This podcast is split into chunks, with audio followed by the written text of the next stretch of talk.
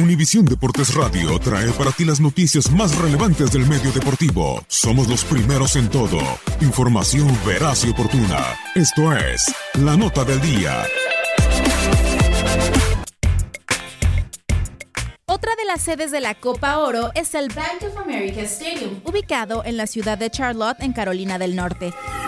Se inauguró en 1996 y se utiliza para los partidos de local de las Carolina Panthers de la NFL. También ahí se disputa desde el 2010 el partido de campeonato de la Atlantic Coast Conference de fútbol americano universitario. También ha albergado importantes eventos de fútbol soccer, como un partido amistoso de fútbol entre las selecciones de México e Islandia en el 2010 y entre los clubes europeos Liverpool y Milán. También fue sede de la Copa Oro 2015 para los partidos de la primera fase entre Cuba y Guatemala Guatemala y México contra Trinidad y Tobago. Este estadio también hasta ha servido como escenario de conciertos como el que ofrecieron los Rolling Stones en 1997. La Casa de las Panteras de Carolina fue inaugurada en el verano de 1996. El estadio tiene césped natural, está al aire libre, cuenta con 75.525 asientos e incluye instalaciones de entrenamiento, campos de práctica y oficinas administrativas. La fachada del estadio cuenta con muchos elementos únicos, como enormes arcos y torres en las entradas